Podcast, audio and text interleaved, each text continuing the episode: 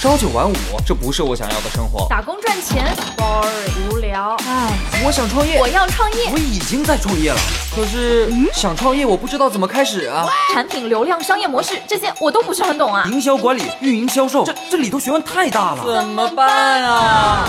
想创业不懂项目挑选，想经商不知商业技巧。乐客独角兽创业导师崔磊，商业小纸条苏南为您一一解答，一一解答。欢迎进入今天的创业找崔磊。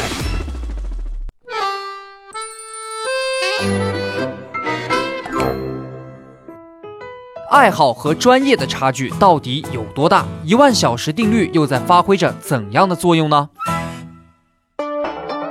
有请商业小纸条，请商业小纸条。你觉得爱好和专业差距有多大呢？关于这一点，我们讲个事儿哈。有一次出差的时候啊，我用这个滴滴打了一辆车去机场。这个哥们儿啊，司机五十来岁，跟他聊天过程当中，我感受到他对这份工作啊不是很热爱。他怎么说的呢？他说：“嗨，我吧，要不是没办法啊，谁这么大岁数还出来扒拉活儿啊啊！”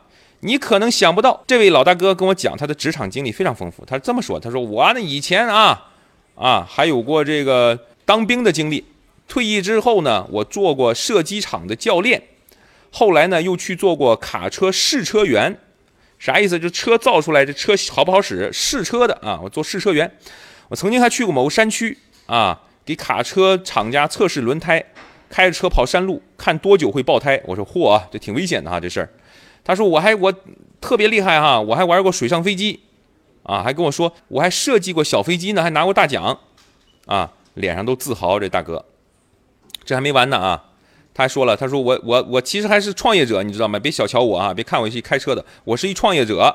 我之前跟兄弟做过几次生意啊，我的人生呢啊，不说大起大落吧，也是几起几落啊，浮浮沉沉的经历过，啊，我说哥，你这挺丰富哈。”谈完以后呢，他拍着方向盘感慨：“他说，哎呀，年轻的时候不懂事儿啊，爱好广泛不定性，这也喜欢那也爱，最后呢哪个都没干成。那我说哥，你想想跟你同期的那些当年一起年轻过、一起奋斗过的人，他们怎么样了？”他说：“哎，这一起当过射击教练呢，有的呢成为了更专业的教练，在行业里边就打出名气了。当年一起玩过水上飞机的啊，有些也成水上飞机专家了。”一起做生意的呢，有的说厉害的，自己拥有了好几个工厂，再看自己，哎，怎么回事啊？还在开车呢哈，感觉自己特别失败，是吧？说当年出于那个爱好，获奖的那个小发明，就是他研制的那个小飞机，啊，我说在哪儿呢？他说放在老家的这个啊库房里呢，啊，现在已经应该估计是烂了啊，成废铜烂铁了。你看啊，老哥是这么定义自己的，他老把爱好啊当做自己的专业。爱好呢也换来换去，结果专业也跟着换来换去，没有在职业生涯早期搞明白自己到底该选什么，该搞什么，没有确定自己的专业，最后变成司机了，是吧？很不满意，很被动。那什么是专业呢？专业的力量有多大呢？啊，专业玩家到底有多恐怖呢？啊，著名的作家韩寒啊，曾经有过一段描述，他说呢，韩寒，我啊，我有个爱好打台球，自认为台球打得很不错。啊，一个城区里啊，就我能当老大，我这水平。有一次呢，我就跟号称九球天后的潘晓婷打球啊。我本来觉得，哎呀，这女女流之辈啊，说句不尊重的说法，女流之辈，你虽然是世界冠军啊，我我进俩球应该没毛病吧？我不能赢，我能进俩球吧？啊，没想到开球以后呢，潘晓婷她一直进球，一发不可收拾，全部进洞。哼，那输的人再开球，接下去又是一路打到全部进洞。整个晚上呢，我就剩一个动作，就是开球。为啥？因为我老输啊，我就只能开球了。哈，开球的手气不好，再没进，那就拉倒了啊。那这就是韩寒描述所谓专业的力量。羽毛球也是一样啊，专业选手面前，你可能连他发的球都接不住啊。你别说打几个回合了。呃，有一个畅销书我看过，提过一个概念啊，这个可能很多人知道，这叫一万小时定律啊，是吧？就很多专业人士呢，有一个共同特点，就是在各自领域付出一万小时的积累。